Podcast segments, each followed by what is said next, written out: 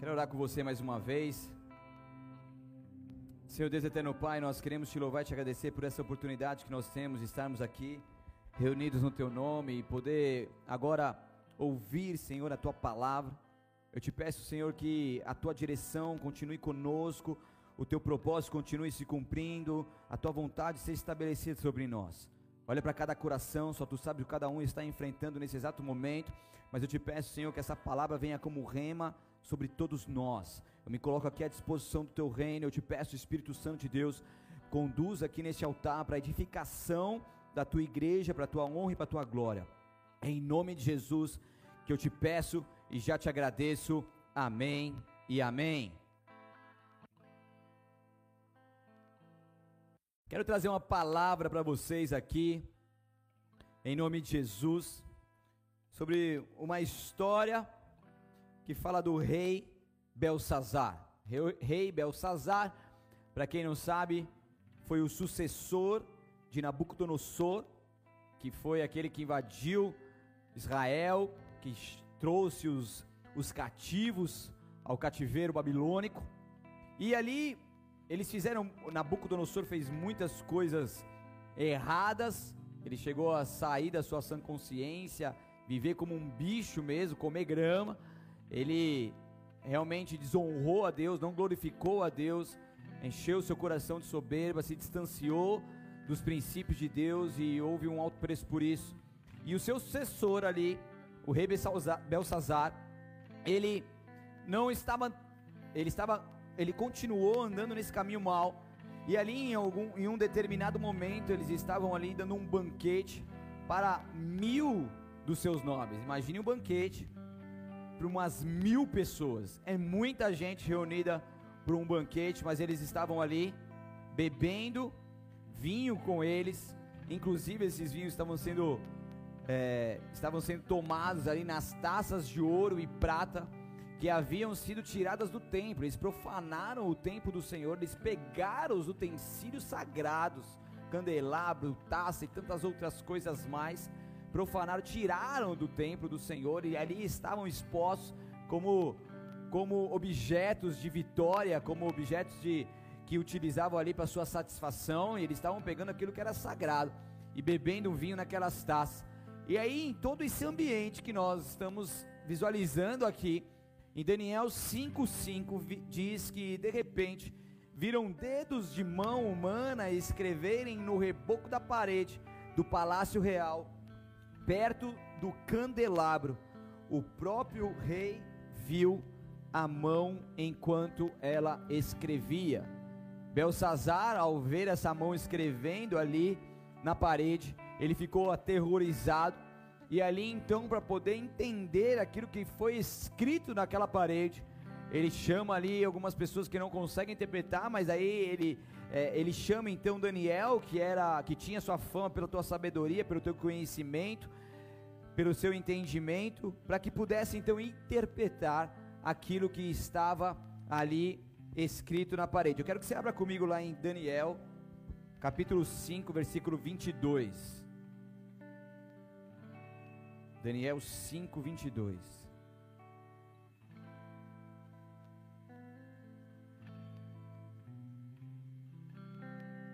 Vinte e dois ao vinte e oito. Quem achou, dá um glória aleluia aí. Posso ler? Daniel 5:22 diz: Ó oh, Belsazar, o Senhor é sucessor dele, e sabia de tudo isso, mas mesmo assim não se humilhou. Desafiou o Senhor dos céus e mandou trazer essas taças do templo. O rei, seus nobres, suas esposas e suas concubinas beberam vinho dessas taças enquanto louvavam deuses de prata, ouro, bronze, ferro, madeira e pedra. Deuses que não veem, não ouvem, nem sabem coisa alguma. Mas o rei não honrou ao Deus que lhe dá o fôlego de vida e controla seu destino. Por isso, Deus enviou a mão que escreveu a mensagem. Essa é a mensagem que foi escrita: Mene, Mene, Tekel e Parsim. E esse este é o significado das palavras. Mene, Deus contou os dias de seu reinado e determinou o seu fim. Tekel foi, você foi pesado na balança e não atingiu o peso necessário.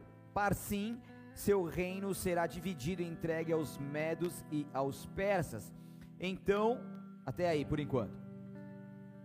Então, um grande problema aqui, nós vemos uma situação de juízo de Deus sobre Belsazar e teu povo, um homem que não se humilhou, o um homem que desafiou o Senhor dos céus, o um homem que profanou as coisas santas, sagradas do Senhor, que não honrou ao Deus com seu fôlego de vida, e ali então ele estava recebendo uma mensagem do alto, um juiz de Deus estava determinado sobre ele.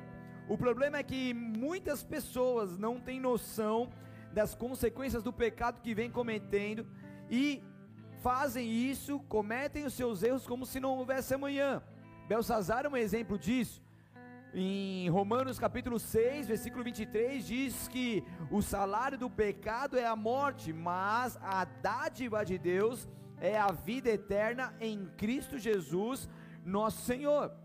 Então, quanto mais pecado esse homem estava cometendo, e assim acontece conosco, mais ele estava é, indo à beira da morte, porque o salário do pecado é a morte. Porque o pecado sendo cometido sem arrependimento, inevitavelmente vai levar à morte.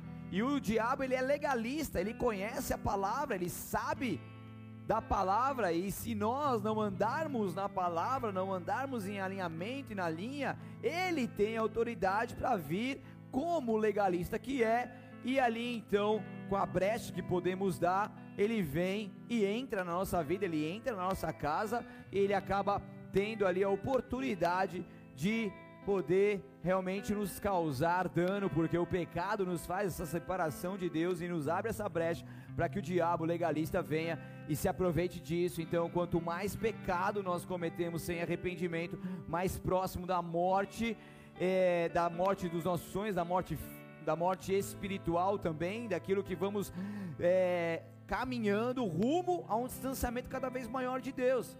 Então Belsazar estava ali, cometendo seus erros atrás de erros, mas chegou o momento que a conta veio, e a conta vem. Um determinado momento a conta vem se não houver arrependimento, e assim aconteceu com Belsazar.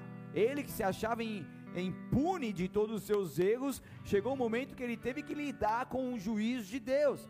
E Belsazar não se humilhou, ele sabia o que acontecera com o seu sucessor, que pelos seus erros foi humilhado, como falei aqui, mas ele segue em uma afronta à autoridade de Deus. A escritura na parede era uma mensagem então para todos aqueles que desafiaram a Deus. E embora Belsazar possuísse grande poder e riqueza, o seu reino ele foi totalmente corrompido de modo que não pôde resistir ao julgamento de Deus, porque não importa nós temos tantas coisas e tantas conquistas, o que importa é nós estarmos alinhados com a vontade de Deus, nós não sairmos do centro da vontade de Deus, nós não o desonrarmos. Então, esse era um tempo que eles estavam ali vivendo com o teu povo, um tempo de apostasia, um tempo de se apostatar da fé, um tempo de estar longe de Deus, o um tempo de estar ali se esquecendo de Deus, se voltando para outros deuses e fez com que o Senhor fez o que o Senhor reprova. E ali então eles mexeram com o que é santo e acabaram pagando um alto preço por isso. Então, primeiramente, Belsazar, ele ignora completamente a experiência de Nabucodonosor e não se arrependeu. Ele utiliza os utensílios do templo para beber vinho e, e louvar seus ídolos, e por fim, o, o, o rei ele havia negligenciado a glorificação a Deus. Então Belsazar faz aqui, ele ignora o que o seu antecessor fez, ele utiliza os utensílios sagrados e por fim, ele negligencia a glorificação ao único Deus, o Deus que merece toda a nossa adoração e no qual nós devemos prestar totalmente o nosso culto e que ele que não divide a glória dele com ninguém. Então na Bíblia Sagrada aqui nesse contexto fala que o rei não honrou ao Deus que lhe dá fôlego de vida e controla seu destino. Por isso, Deus enviou a mão que escreveu a mensagem. E a mensagem diz: Deus contou os seus dias e o seu reinado e determinou o seu fim. Você foi pesado na balança e não atingiu o peso necessário. Seu reino será dividido e entregue aos medos e aos persas.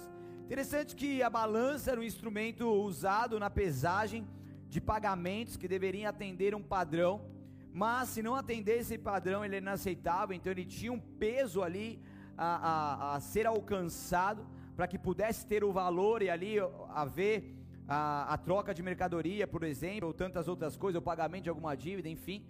Só que aqui mostra que Belsazar estava em falta com Deus. Repita comigo: Belsazar estava em falta com Deus. Então ele deixou de fazer a vontade de Deus, ele deixou de cumprir os seus princípios, e isso lhe deu uma condição, o colocou em uma condição de falta com Deus, e a justiça do Senhor foi inevitável. Belsazar poderia fazer diferente, mas por conta dos seus erros atrás de erros consequentes disso, ele vai e ele é pesado na balança, e na hora do julgamento, aonde o peso vem e o julgamento é determinado, o julgamento vem para sentenciar a sua morte, para sentenciar o teu fim, porque aquilo que ele estava fazendo era era inconcebível, era inaceitável. Então agora imagine comigo, se nós um dia ouvirmos do Senhor, você foi pesado na balança e não atingiu o peso necessário. Eu não sei vocês, mas essa palavra é uma palavra que mexe comigo. É uma palavra que me dá temor e tremor, porque não não quero chegar nesse ponto de poder ter feito mais, de poder ter agido melhor, de poder ter cumprido mais os princípios de Deus, mas chegar num ponto da vida aonde nós somos reprovados. Aonde há um julgamento do peso ali das nossas vidas e esse peso fica em falta, ou seja, nós fomos provados, mas reprovados. Agora, se todos nós fôssemos colocados na balança agora, será, será que nós estaríamos em falta? E essa é uma pergunta que você responde para você mesmo. Essa é uma palavra que vem de Deus para que nós possamos verdadeiramente refletir refletir em tudo aquilo que nós temos vivido até aqui, refletir sobre os sonhos, os propósitos de Deus, o chamado, a missão que Ele tem para nós. Será que nós podemos ir além? Será que nós podemos fazer mais do que nós fizemos até hoje? Tudo que vier às tuas mãos para fazer, faça como se fosse ao Senhor e não a homens, porque quando nós fazemos ao Senhor, nós estamos glorificando a Deus com tudo aquilo que nós fazemos. Para a sepultura onde nós vamos, nós não temos como fazer mais nada. O tempo é agora, o dia é hoje, e muitas vezes nós deixamos de fazer tantas coisas e podemos nos arrepender de ter feito, de deixado de ter fazer tantas coisas. Muitas vezes nós nos acomodamos, acomodamos demais naquilo que vivemos e deixamos de romper os limites. Nós simplesmente nos acostumamos com uma vida mais ou menos, nós nos acostumamos em sonhar mais ou menos, em avançar mais ou menos, mas existe sobre nós uma capacitação que não é natural, que nos proporciona irmos além e vivermos os propósitos de Deus nessa terra. Ei, Deus não te chamou para viver uma vida mais ou menos, uma alegria mais ou menos, uma família mais ou menos, um avanço mais ou menos menos, mas Deus te chamou para viver uma vida e uma vida em abundância, uma vida que sobeja, uma vida de prosperidade, uma vida no qual você o agrada e o glorifica em tudo aquilo que faz, porque quando nós fomos pesados na balança, nós não podemos ser encontrados em falta, porque Deus, Ele está em breve enviando o teu único filho para poder buscar a tua noiva, e me desculpe, mas só entra no no céu quem é amigo de Deus, só entra no céu quem está próximo dele, só entra no céu quem está enxertado na videira verdadeira e não se conforma com este mundo, mas trabalha, trabalha em todo tempo na renovação da sua mente. Deus não vai levar para o céu quem não é amigo dele, Deus não vai levar para o céu quem o ignora, quem faz como Belsazar, que não se arrepende, porque chegará um tempo aonde o Senhor nos pesará na balança, e será que nós encontraremos em falta? O que, que nós estamos fazendo agora? Como que nós estamos aproveitando o nosso tempo? Entenda uma coisa, o tempo vai passar de qualquer maneira. O que diferencia é como que nós vamos aproveitar esse tempo que está passando. Estava fazendo essa palavra hoje. De repente eu abro o WhatsApp e recebo uma notícia de uma pessoa que morreu de uma morte iminente. Menino que já subiu nesse altar, já tocou aqui com a gente. Menino que a gente acompanhava de longe, mas conhecia sobre a sua história. Um acidente de moto matou, ele se foi. Assim. Assim. Se o dia seu chegar agora? Se você morrer agora?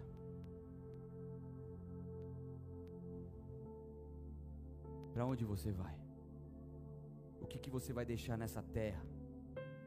Porque o tempo está passando, igreja. O tempo está passando e os anos vão passar. Você fazendo o seu melhor ou não? Você se conformando com mais ou menos ou não? Você se empenhando ou não? Você buscando em viver o chamado de Deus para a sua vida ou não? Você se empenhando mais, estudando mais, buscando mais conhecimento, ou não, o tempo vai passar de qualquer maneira. E muitas vezes nós deixamos de viver algo e de começar algo, porque nós vamos falar assim, mas vai demorar muito, mas eu não sei aonde vai chegar. Ei, se você não fizer nada agora, o tempo vai passar de qualquer maneira. Nós precisamos aproveitar o nosso tempo, nós precisamos investir nas nossas vidas, investir no próximo, investir no nosso chamado. Ei, você tem um chamado, mas o que você está fazendo para cumprir esse chamado? Ah, eu tenho um chamado tal, eu tenho um chamado ali. Tá, mas o que você está fazendo hoje para cumprir esse chamado? Quando o Senhor me falou logo no começo da minha conversão, você vai ser um pastor. Eu falei, eu vou ser um pastor, então eu vou me empenhar um máximo para ser um pastor, conforme o Senhor quer. Eu vou, estu vou estudar teologia, vou fazer não sei o que, eu vou para cima, eu vou não sei o que. E até hoje, busco em todo o tempo investir no nosso chamado. Vamos investir há cinco anos da nossa vida, investir, investindo em, em, em, em família, para poder, de alguma forma, isso ser conduzido ao que? Ao nosso chamado. Estudamos até hoje, temos, amanhã tem, terça-feira tem, tem curso de novo. Estamos estudando juntos, estamos empenhando. Por quê? Porque eu sei aonde o Senhor vai nos levar. E se o Senhor tem algo grande para você, ei, você tem que começar a se preparar agora. Se preparar agora. Deus prometeu algo lá na frente, mas o que você está fazendo para poder viver algo? Seja fiel no pouco, e Deus vai te colocando em degraus mais altos. Você não vai dar um salto do primeiro degrau para o décimo degrau. Deus é um Deus de processos. Ah, eu quero ser um levita no altar, mas você está tocando na sua célula? Está tocando na tua casa? Está estudando? Está se empenhando? Está, está estudando sobre adoração? Você sabe o que é adoração? Aí tem um chamado de ser pastor, de, de pregar. O que você está fazendo agora? Está se fortalecendo? Você está se alinhando? Você está se santificando? Você está sendo fiel no pouco? Vocês estão comigo? Então nós precisamos entender isso. Senão a gente vive uma vida frustrada, uma vida mais ou menos. E o cemitério é o lugar mais rico da terra, onde tem os maiores sonhos que foram enterrados ali. Porque os anos vão passar, você fazendo as coisas ou não, e o que Deus tem para você e através da sua vida como você tem cumprido o chamado de Deus para a sua vida. Estava ouvindo um podcast esses dias, inclusive estudando. Fico lá na academia ouvindo, aprendendo, estudando. E daí uma pessoa falou que ele era ele era um médico e ele trabalhou durante 10 anos na unidade de tratamento intensivo, na UTI. E ali ele teve uma das suas maiores experiências, aonde ele acompanhava pessoas e muitas dessas pessoas estavam em estado terminal, sentenciadas à morte. Muitas pessoas ali iriam morrer em qualquer momento. E é interessante que essas pessoas, ao conversar com ele, que ele fazia também esse, tra esse trabalho de amparo, de cuidar, de conversar, essas pessoas elas não estavam arrependidas porque não conseguiram comprar uma casa, não conseguiram comprar um carro, não conseguiram terminar algum estudo, por exemplo, ou ganhar mais dinheiro, mas elas estavam arrependidas porque foram achadas em falta de amor com a sua família, foram achadas em falta de perdão, arrependidas de terem rompido um vínculo familiar ali no seu leito de morte, pesado na balança e achado em falta. Então esse homem que era médico em unidade intensiva de, tra de tratamento, de tratamento intensivo, ele passa a poder ajudar as pessoas com a terapia de casal, inclusive, e ajudar famílias, porque ele via que existia um propósito maior na vida dele, e hoje ele tem aí um legado gigantesco de poder realmente restaurar famílias, porque ele viu que o mais importante é isso. A gente precisa ter esse senso de missão nessa terra e de eternidade. Eu falo, eu falo quem, quem ama a vida e vive a vida não tem medo da morte. Só um amém. Quem ama a vida e vive a vida não tem medo da morte. Se papai do céu falar, vem, por favor. Coitada da minha mulher que vai ficar viúva, mas eu vou estar na glória.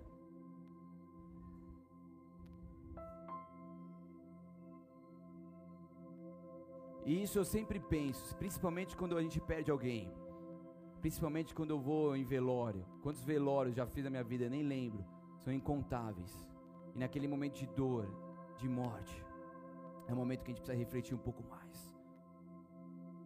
Se nós estivermos ali, se chegarmos no nosso dia, será que a gente vai ser encontrado em falta também?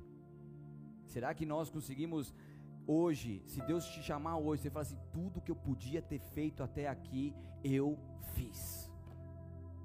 Se eu não fiz é porque não deu tempo, mas eu estava em processo de. Estão comigo?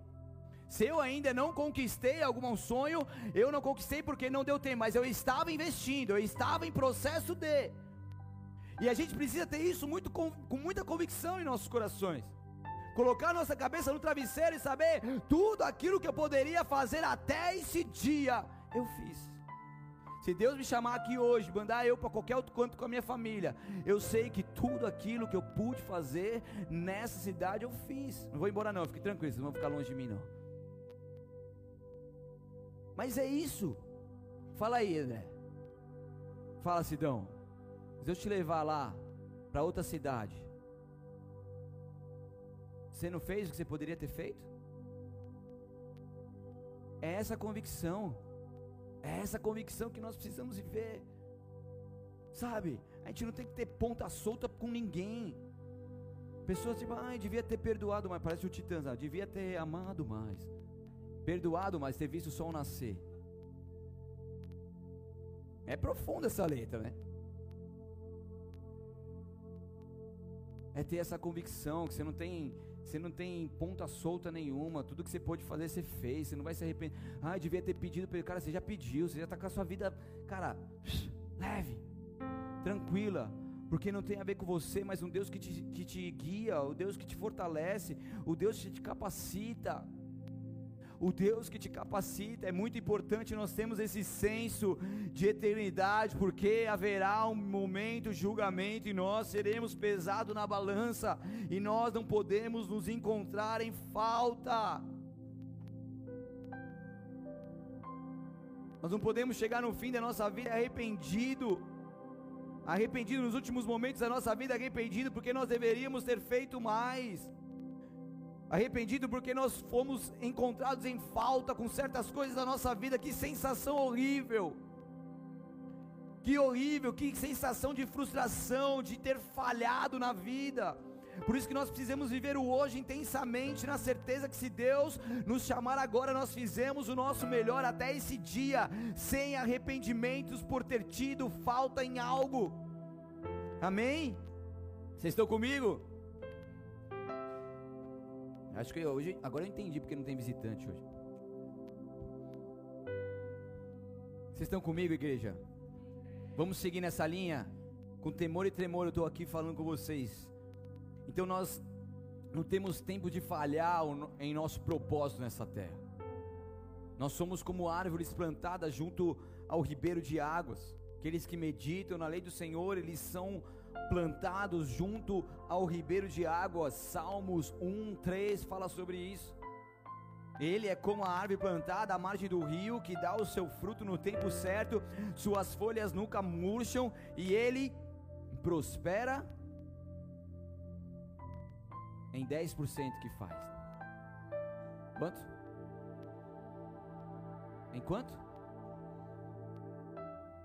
Tudo. Prosperidade, a abundância do Senhor. A abundância devida e não não focada financeiramente aqui, a prosperidade do Senhor em tudo que faz. Você tem noção que é isso? Você tem noção enquanto você está ali honrando ao seu Deus, você tem noção enquanto você está ali se esforçando para ser uma pessoa melhor, onde você está ali adorando ao Senhor em espírito e em verdade, enxertado na videira verdadeira, podendo estar com teu coração inclinado ao seu Deus e ali meditar na lei do Senhor de dia e de noite, você vai sendo então essa árvore, essa árvore que é plantada não em qualquer lugar, mas ela é plantada no lugar estratégico, ela é plantada no lugar onde ela está próxima das águas que são vidas, junto ao ribeiro das águas, às margens do rio, e por receber essa água continuamente, ela fortalece e ela frutifica, ela cresce e ela dá o teu fruto no tempo certo. Então, em cada estação, há a frutificação da parte de Deus para aqueles que estão no, em Deus, e o Senhor é esse Deus aonde faz com que as nossas folhas nunca murcham, e ali em Deus, tudo o que nós fazemos prospera tudo que nós fazemos prospera. E Deus tem uma vida de prosperidade para você. Deus tem uma vida de abundância. Deus tem uma vida que você vai colocar as suas mãos e as coisas vão acontecer. Porque nós servimos a um Deus que é um Deus poderoso e um Deus que avança em nosso favor. É um Deus que abre os caminhos. Amém? Tudo vai acontecendo. A gente tem aí o exemplo do núcleo lá. Deus foi lá e pôs sua mão. E ali a gente seguiu as direções e tudo que está acontecendo, a prosperidade. Por quê? Porque Deus está à frente. Quando Deus está no negócio, não tem o que fale. E Deus quer te fazer prosperar, Deus quer te fazer prosperar em tudo que você faz, Deus quer te levar além, Deus quer te dar uma vida de abundância segundo o teu querer, em nome de Jesus. E você vai fazendo, você vai agindo, por mais que você ainda não veja nada, vá fazendo a sua parte, vai honrando o seu Deus com a sua vida, amém? É que nem um exercício físico. O pessoal que tá que começa ali na academia, vai em uma semana, já quer fazer o bracinho lá, achando que, que o pãozinho francês já está na área. Mas não tá. Você vai uma semana, você vai duas, você vai três, quatro, cinco, seis, às vezes você não vai ver nada. Mas depois de um tempo, você também não vê nada, brincadeira. Dependendo, né? Daí quando você começa a ver, daí não pode ficar fazendo biquinho e assim tirar foto, mas deixa isso pra lá. mas daí vai chegar um momento que você fala: opa, peraí, esse negócio não estava aqui não. Cadê o Kelvin, meu professor? Cadê meu. A cebolinha não estava aqui no ombro, não. Por quê? Porque é algo que você vai fazendo, você não vai vendo, mas de repente você vê. Estão comigo não? Então a nossa vida com Deus é assim. A gente vai fazer, parece que não está acontecendo nada, mas vai chegar o momento que isso vai sair para fora. E da mesma forma que isso pode ser para o lado bom, pode ser para o lado ruim. Porque pessoa que vai fazendo as coisas erradas conforme a, a, a, não vontade de Deus, distante da vontade de Deus, vai fazendo os seus erros e vai chegar um momento que isso vai expor para fora. É o que aconteceu com o Belsazar. Então, tanto pelo lado bom, quanto pelo lado ruim, tudo que a gente faz são sementes que caem de terra. E elas vão dar os seus frutos, seja para o bom, seja para o ruim. Estão comigo? Então, nós não podemos desanimar porque estamos fazendo as coisas e ainda não estamos vendo nada. Então nós precisamos, Daniel, ele estava ali seguindo em um sucesso de cumprimento de princípios de Deus, e por sua excelência ele alcançou o terceiro em importância do reino. Daniel 5:29, se puder abrir comigo lá para a gente dar continuidade aqui. 29 ao 31.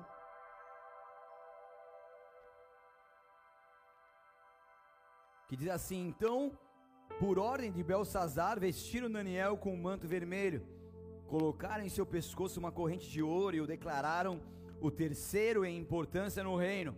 Naquela mesma noite, Belsazar, na mesma noite, Belsazar, rei da Babilônia, foi morto. E Dario e, Me, e o Medo tinha 62 anos quando se apoderou do reino. Então a falta de arrependimento de Belsazar trouxe a consequência que depois os médios e os persas uniram forças para poder derrotar a Babilônia. Ele foi lá, foi fiel à sua palavra e recompensou Daniel por ter interpretado ali aquela frase escrita na parede. E é interessante que, falando, a gente deu, deu exemplo aqui de, de Belsazar, das suas, da consequência dos seus erros ali cometidos, mas também nós podemos falar de um lado bom de Daniel, que tem as consequências daquilo que ele fez conforme o que agrada a Deus. Daniel, para quem não sabe, ele foi um jovem judeu, ele foi levado como prisioneiro de guerra pelas tropas do Império Babilônico, e ele recebeu uma cultura babilônica, foi implantado, tentado, né, em todo momento, inserir ele numa cultura babilônica, mudaram o nome dele, colocaram o nome babilônico, Beltesazar, e ele estava então distante da tua terra, distante da tua família, distante da tua parentela, de tudo aquilo que ele vivia, inserido em um outro contexto, em um outro lugar, em uma outra cultura, e mudar de nome. Tentaram de todas as formas tirar a identidade de Daniel, mas ele era uma árvore plantada junto ao ribeiro de águas. E mesmo que toda essa influência externa tentou paralisar e tirar a sua identidade, ele foi levantado por Deus para ser um porta-voz e falar a verdade. E ele não mediu esforços para fazer isso. E é interessante que os reis naquela época eles tinham os seus profetas, eles tinham os seus sacerdotes, eles pagavam para eles para poder proferir palavras que sejam agradáveis aos seus ouvidos. Mas Daniel não estava ali para agradar a homens, mas para agradar a Deus, porque o seu compromisso era para com ele. E, e Daniel, quando ele fala a verdade, interpreta aquela frase, na verdade ele estava correndo risco de morte. Porque se o rei não gostasse daquilo que fosse falado, ele poderia facilmente mandar Daniel para a morte, mas ele não estava preocupado ali, ele foi provado, ele foi aprovado, ele foi pesado na balança e não foi encontrado nele falta alguma. Daniel estava compromissado por Deus e ali então ele pôde falar a verdade. E o seu compromisso também, e o meu compromisso também, deve estar com Deus. Nós precisamos, antes de qualquer pessoa nessa terra, agradar ao nosso Deus, porque Ele é digno de todo louvor, de toda adoração. É quando o nosso coração está inclinado a Ele, nosso compromisso é com Ele, nós somos aliançados com Ele. E quando nós fazemos isso e cumprimos a Sua vontade, quando vier o peso da balança, nós não encontraremos em falta. Nós não estaremos em falta com nada, e nós somos esses portadores da verdade, e Deus nos levanta para sermos justos e corajosos nele, para fazermos a diferença onde quer que nós vamos, para poder carregar a glória de Deus, para poder manifestar o reino dele aonde quer que nós vamos, porque Deus nos chamou não para uma vida mais ou menos, mas para uma vida de abundância com ele, uma vida de propósito, uma vida que nós possamos fazer tudo aquilo que o Senhor tem para nós. O Senhor tem coisas específicas para nós. Nós não podemos ficar olhando aquilo que os outros fazem, querer imitar, porque aquilo que é dos outros não é seu. Deus tem algo específico para você e nós precisamos buscar isso em Deus. O que que o Senhor tem para mim? O que que o Senhor tem através de mim? Qual que é o sonho que o Senhor tem colocado em meu coração? Qual que é o meu chamado? Para onde que eu tenho que ir? Aonde que eu tenho que investir? Que curso que eu tenho que fazer? Aonde que eu tenho que estudar? O que que eu tenho que, que me empenhar? O que que eu tenho que fazer, Senhor? Me direciona, porque Deus tem algo específico para você. E Deus ele tem colocado promessas no teu coração. E você sabe sabe disso por quê? Porque queima.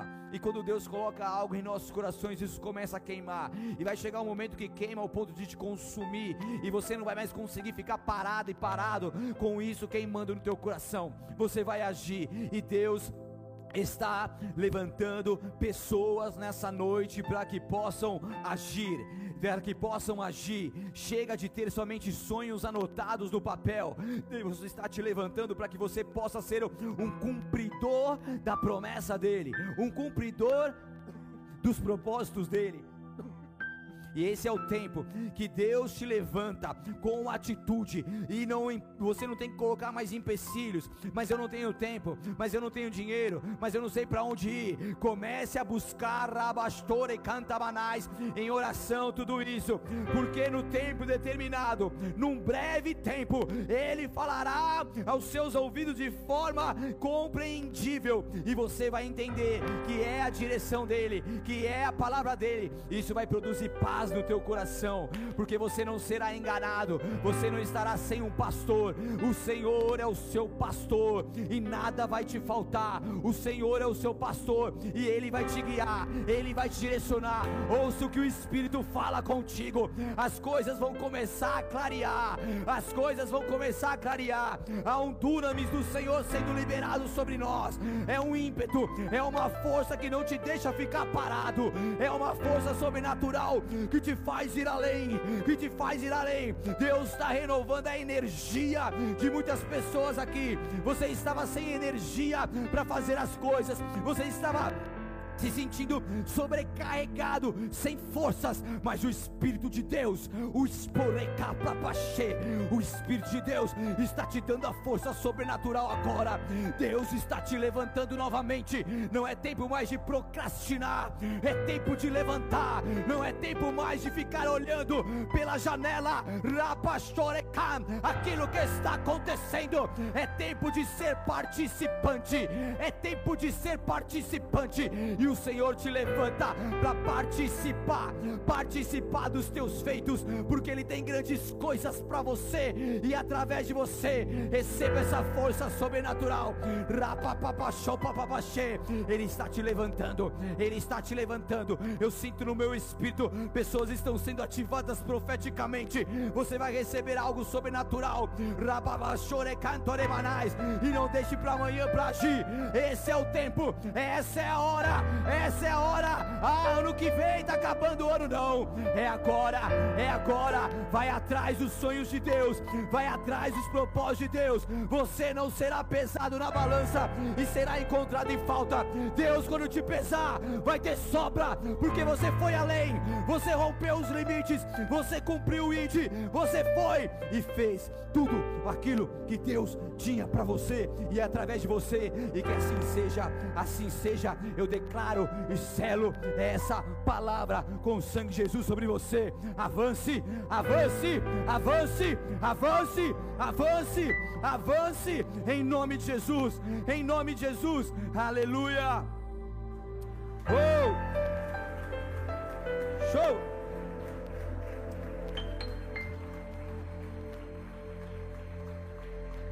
Aleluia. Feche seus olhos, abaixe sua cabeça por um instante. Alinha.